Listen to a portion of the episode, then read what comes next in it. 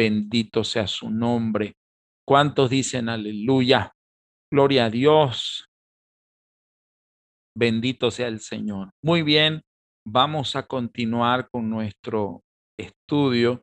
Ayer vimos el punto número 11 de nuestro estudio, que eh, la casa sería un lugar de guerra espiritual, un lugar para donde buscar liberación, un lugar donde recibir liberación por medio del arrepentimiento. Vamos a ver algunos, hemos visto algunos patrones que son comunes en, en la oración por lluvia, la oración por las enfermedades, la oración contra los enemigos, la oración por liberación, la oración para ser ayudados por Dios, para que el campo produzca. Todo eso dice, si se arrepiente mi pueblo, condicionante, si se arrepiente. Y todo eso tiene que ver con, con la oración, por supuesto. Entonces, sin oración, sin intercesión, sin arrepentimiento, no vienen los beneficios del Señor. Entonces, el escritor de crónicas ahí nos está diciendo, de segundo de crónicas, nos está diciendo que es vital el reconocer nuestra herida y algo que él dice ahí, si el pueblo, la gente reconoce su herida, conoce su problema y lo trae al Señor, se arrepiente, pide perdón, se convierte de corazón, toma una nueva actitud, entonces vendrá la liberación, la restauración. Dios traería al pueblo del cautiverio, de las garras mismas del cautiverio, los traería a su presencia nuevamente. ¿Ok? Entonces, vimos ayer que las armas de nuestra milicia no son carnales, son poderosas en Dios para la destrucción de fortalezas. Hoy día vamos a ver el principio número 12 el principio de la casa, la casa de oración, el templo, escuche, Dios quería un templo físico, pero no, lo no tenemos el templo de Jehová Dios en, en Jerusalén, aún no. Y nosotros vemos a los judíos en el, en el cótel, en el muro, llorando y rogando por su templo. Y lo único que tienen es, como dice el apóstol, su barda vieja, y aquel lugar es el lugar más santo para ellos porque es lo más cercano al templo que ellos perdieron. Pero escuche, nosotros somos el templo del Dios viviente, templos vivos. Amén. Y el lugar físico, el lugar físico vive dentro de nosotros. Aleluya. Así que más cerca no podríamos estar. Amén. El lugar físico somos nosotros. No se olvide él es tu casa y tú eres su casa. Amén. Y el que se une al Espíritu de Dios, el que se une al Señor, dice el apóstol Pablo, un espíritu es con Él. Él es la casa de nosotros, nuestra casa. Amén. Muy bien, un lugar de cielos abiertos, un lugar de cielos abiertos, donde los sacerdotes estén vestidos de salvación y los santos se regocijen y donde la gente reciba la aceptación y el perdón del Señor. Escuche, todo el que se acerca a nosotros y nosotros debemos saber que Dios planeó para nosotros un lugar de cielos abiertos, donde estemos, como estemos, en el lugar donde estemos, Dios se va a manifestar ahí. ¿Por qué? Emanuel, Dios con nosotros, donde sea que tú vayas, ¿ok? Y tanto va a ser así que Jesús va a decir en el Evangelio de Juan, el que los reciba a ustedes, a mí me recibe. El que los rechaza a ustedes, a mí me rechaza. El que los oye a ustedes, a mí me oye. Y el que no los escucha, a mí no me escucha. Así de, de fuerte va a ser ese asunto. Si alguien encuentra la cita la pone ahí porque esa cita es valiosa para nosotros. Segundo de Crónicas, capítulo 6, versículo 40 al 42. Voy a pedir por favor que Susi nos los lea, Susana Taravillo. Ahora pues, oh Dios mío, te ruego que estén abiertos tus ojos y atentos tus oídos a la oración en este lugar. Oh Jehová Dios, levántate ahora para habitar en tu reposo. tú y el arca de tu poder, oh Jehová, Dios, sean vestidos de salvación tus sacerdotes, y tus santos se regocijen en tu bondad. Jehová Dios, no rechaces a tu ungido, acuérdate de tus misericordias para con David tu siervo. Gloria a Dios. Interesante esta palabra rechaces porque porque les voy a decir una cosa, el pico más alto de este asunto del, del sacrificio que se presentaba una vez al año, una vez al año, con la sangre del cordero en el lugar santísimo, porque no todos los días podían entrar ahí, el pico más alto era saber si éramos aceptados por Dios y el sacrificio era acepto. ¿Por qué? Porque Dios podía rechazar el sacrificio. Le voy a invitar, le voy a invitar a leer Segundo de Crónicas. Todo el, libro es espectacular porque usted va a ver la batalla que se traba por el templo y cómo van a haber reyes que quieren cerrar y lo cierran, contaminan, ensucian el templo, el altar y los alrededores y pringan de inmundicia el templo. Reyes malvados que quieren quitarle, arrebatarle la vida de oración al pueblo. Esa batalla siempre estuvo ahí. Así como hay gente intentando bloquear tu oración, y hay espíritus del diablo intentando bloquear tu oración y tu vida de comunión y quieren distraerte para que las puertas de tu casa no estén abiertas para la presencia de Dios. Así que el, el pico más alto cuando la gente venía y presentaba el sacrificio, el sumo sacerdote una vez al año, era saber si Dios había aceptado el sacrificio, porque eso significaba que teníamos perdón que teníamos la bendición del Señor, que tenemos la ayuda de Dios y que tenemos la protección del Señor y que no somos rechazados delante de Él. Y la oración de Salomón aquí es, estén abiertos tus ojos, estén abiertos tus oídos y tú, Señor, levántate para establecer tu presencia. Escuche, tu presencia y el arca de tu poder. Sean vestidos de salvación tus sacerdotes y tus santos encuentren gozo pleno. Estas cosas les he escrito para que mi gozo esté en ustedes y su gozo sea completo. El Señor Jesús dice, si ustedes permanecen en mí y mis palabras permanecen en ustedes, entonces pidan lo que ustedes quieran y van a tener gozo pleno, dice el Evangelio de Juan capítulo 15. Escuche, los santos se regocijan en el Señor cuando saben que son aceptados y su oración es oída. Los santos se regocijan en el Señor cuando el sacerdote, el ministrante, el oficiante en el templo, él está vestido de salvación y él recibe esa vestidura de salvación.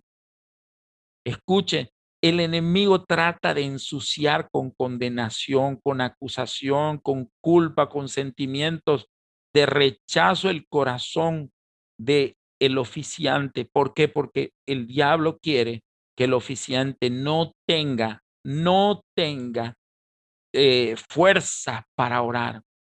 algunas personas que les pregunto, ¿por qué? ¿Por qué? ¿Cuánto tiempo estás orando por este asunto? Cinco minutos estoy orando, cinco minutos al día. Y pretendemos que con una oración de cinco minutos vamos a sobrevivir todo. No, ¿Y por qué no tienes fuerza? Porque mucha gente está dudando de la paternidad de Dios. Fueron rechazados por sus padres, fueron rechazados por, por la familia. Mucha gente tiene problemas de duda porque no leen la Biblia. Mucha gente no sabe cómo acercarse a Dios porque piensan que necesitan tener una estructura religiosa para acercarse a Dios. Mucha gente no se acerca al Señor porque está llena de distracciones. Lo que estaba orando nuestro hermano Augusto, que el apóstol está escribiendo en el boletín, por tibieza espiritual, porque está contaminada la casa con ídolos. Hay ídolos que están en la casa. Baal puede estar en la casa. Ustedes van a ver en segundo de Crónicas cómo meten estatuas de Baal, meten estatuas de acera, cultos sexuales cultos a la tierra, a la mamá tierra, meten en la casa del Señor. ¿Para qué? Para carnalizar al pueblo y que el pueblo no adore, no ore, no bendiga, para que el pueblo esté distraído con, con lo que es aparentemente Dios, pero no es Dios, es basura. Entonces, escuche, los santos se visten de salvación, los sacerdotes se visten de salvación. El apóstol Pedro va a decir, mas vosotros sois real sacerdocio. Escuche, vístase de salvación, acerquémonos a Dios para que nuestro gozo esté pleno, sabiendo que Dios responde la oración. Así que nuestra casa, tu casa, tu templo, el templo del Dios viviente debe ser un lugar de gozo, de respuestas, un lugar de bendición donde el Señor se manifiesta. Los cielos están abiertos. Como diría Josh McDowell, en un, a un clic de distancia, el Señor está más cerca que eso. Es invocar su nombre. Escuche, el número 13, un lugar donde descienda el fuego y su gloria. Un lugar donde descienda el fuego y su gloria. Dios nos entregó eso, un lugar para que descienda el fuego del Señor. Así que nosotros ya tenemos esto clarísimo con la venida del Espíritu Santo. Mire segundo de Crónicas, capítulo 7, versículos 1 al 13. Voy a pedir que nuestra hermana Mercedes Suárez encienda su micrófono ahí. Vamos a leer. Cuando Salomón dice, acabó de orar, descendió fuego de los cielos y consumió el holocausto y las víctimas, y la gloria de Jehová llenó la casa. Y no podían entrar los sacerdotes en la casa de Jehová, porque la gloria de Jehová había llenado la casa de Jehová.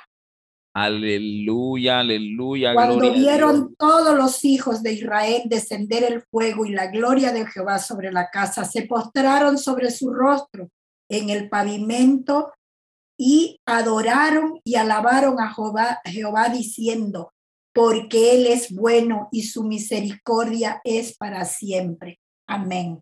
Gloria al Señor, gloria al Señor. Abra ahí Hechos 1.8 pero recibiréis poder cuando haya venido sobre vosotros el Espíritu Santo, y me seréis testigos en Jerusalén, en toda Judea, en Samaria y hasta lo último de la tierra.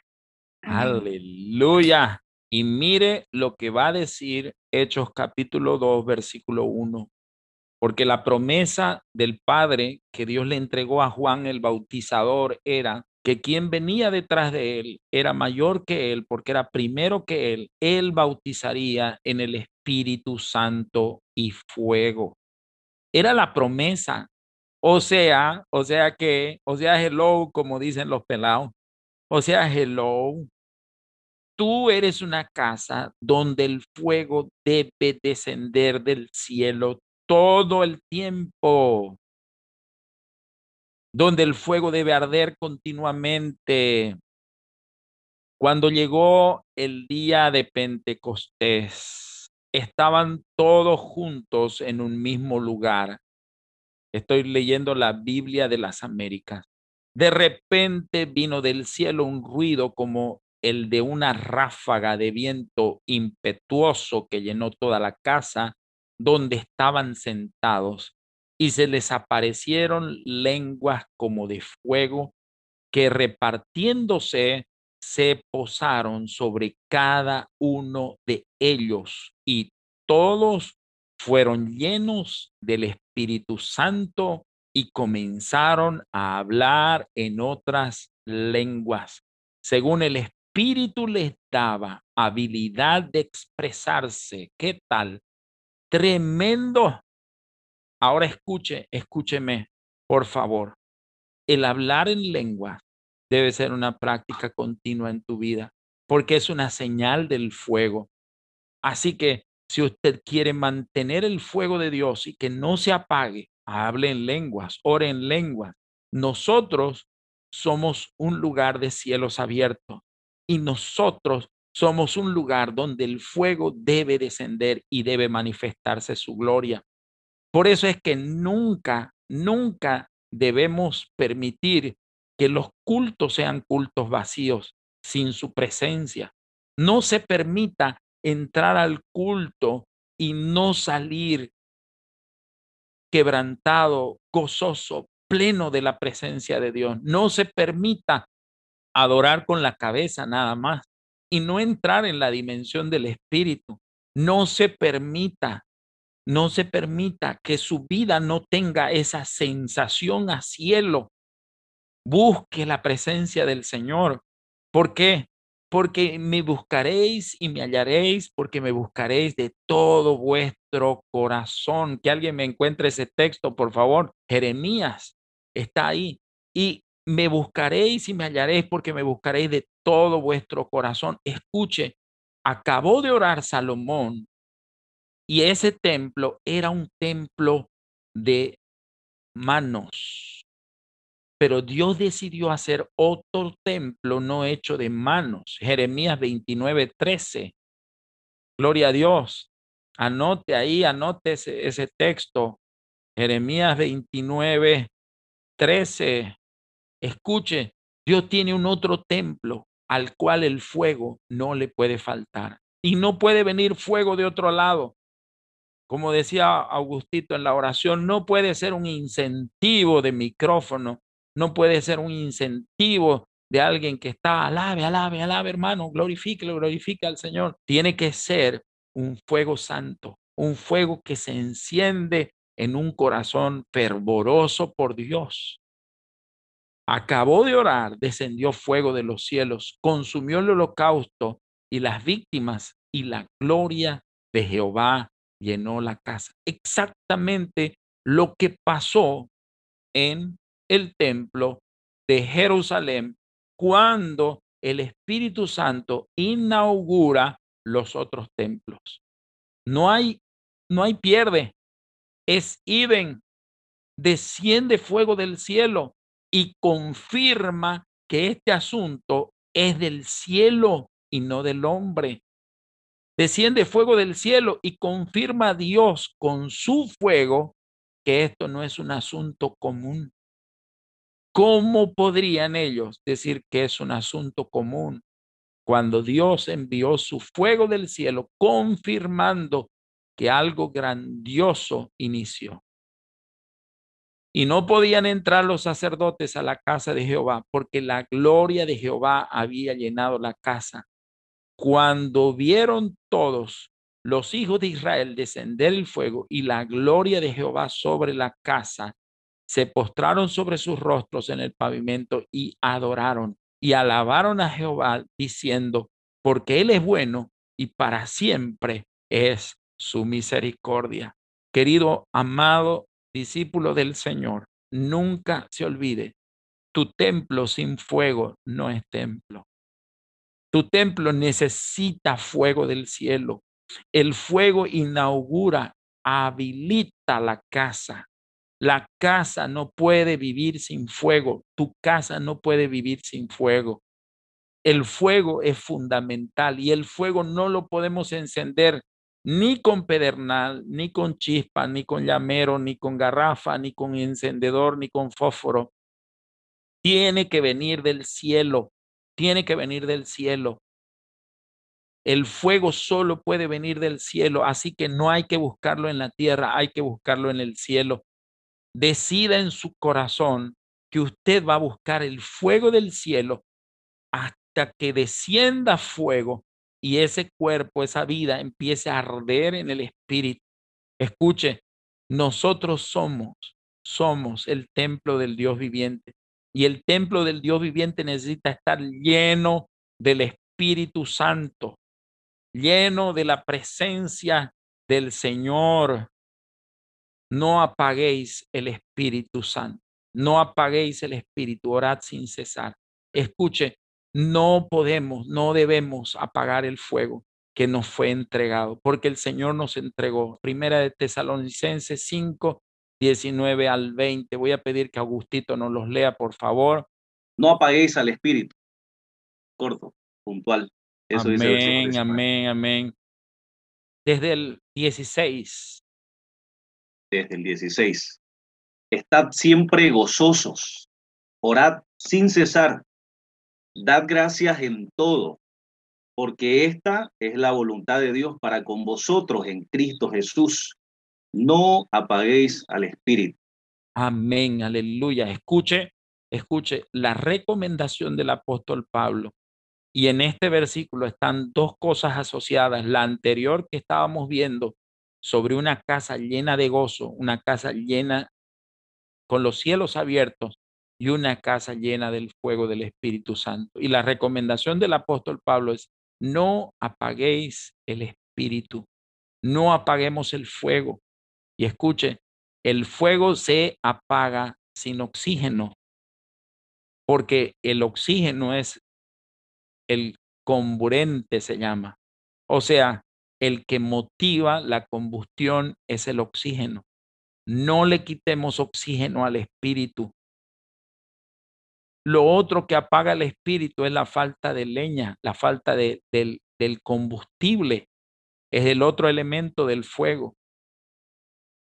Así que tenemos que alimentar y eso cuesta, demanda disciplina, demanda trabajo.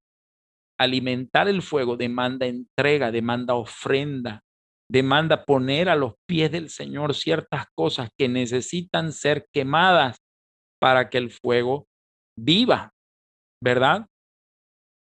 Entonces, escuche, y siempre el otro elemento del fuego se llama chispa, el iniciador. Tiene que haber alguien que accione, tiene que haber una voluntad rendida a hacerlo. Tiene que haber una determinación en el corazón. El fuego no viene sin una búsqueda y tenemos que buscarlo. Escuche, y el fuego se encendió. Ahí dice, me pasaron un texto, no lo, no lo vi completo, pero dice, escuche, acabó de orar Salomón y descendió fuego del cielo, consumió el holocausto y las víctimas y la gloria de Jehová llenó la casa. Y no podían entrar los sacerdotes a causa a la casa porque la gloria de Jehová había llenado la casa. Hermano, el Espíritu de Dios, conforme Hechos 1.8, dice, y seréis llenos, bautizados, revestidos seremos llenos del Espíritu Santo. No se vayan de Jerusalén hasta que reciban, sean investidos de poder. Tenemos que estar llenos del Espíritu de Dios. Amén. Para que la gloria del Señor se manifieste en nuestras vidas. Tú eres un lugar de cielos abiertos.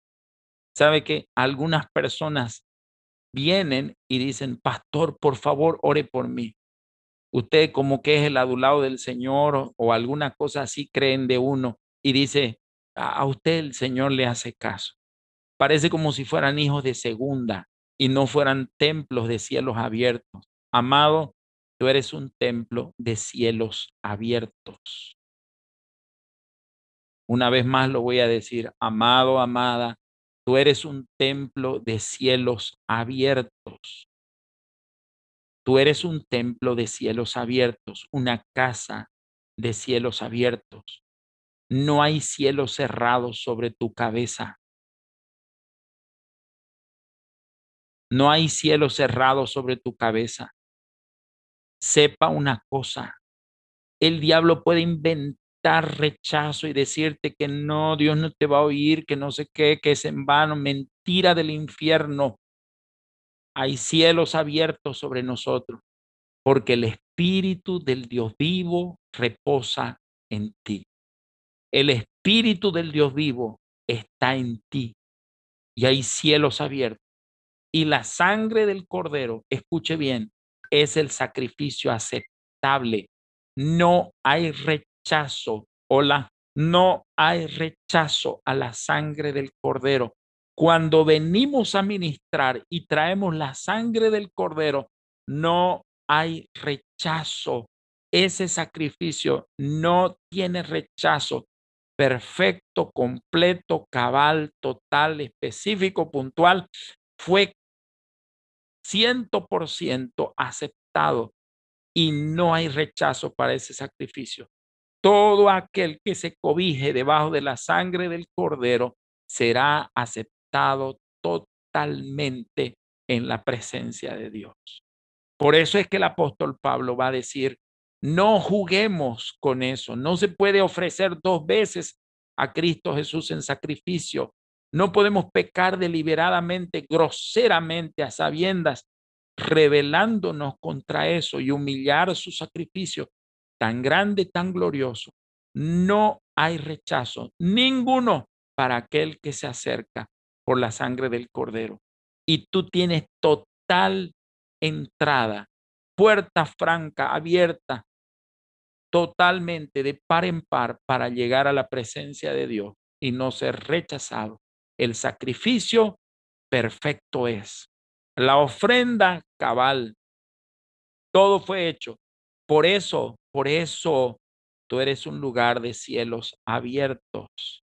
No porque seas tipazo o tipasa, sino porque el sacrificio perfecto fue aceptado y es cabal. Gloria a Dios. Qué magnífico, qué espectacular, qué glorioso. No hay cómo tu ofrenda, tu sacrificio, tu alabanza que se eleva al cielo sea bloqueada si está por la sangre del cordero. No hay cómo. No hay cómo tú seas rechazado y no entres a la presencia del Señor. Y tú dices, pero pastor, me contaminé, pequé, le fallé al Señor, me ensucié, me cochineé. ¿Cómo me puede aceptar Dios? Vístase de la sangre del Cordero, vístase de salvación y entre en la nube de la gloria, entre a la presencia del Señor. Preséntese por la sangre del Cordero, pida misericordia, pida perdón, arrepiéntase. Fuego va a descender del cielo. Wow, qué hermoso, qué hermoso. Somos aceptos en el amado. Y así dice el Señor, ustedes reciban a los demás, reciba en su templo a los demás, como fuiste recibido por Dios en su casa. ¿Qué tal? Hermoso, hermoso. Estamos aprendiendo esto y yo creo que mañana hay más. Así que prepare su corazón. Mañana yo espero estar concluyendo este estudio por la gracia de Dios y va a ser tremendo. Amén.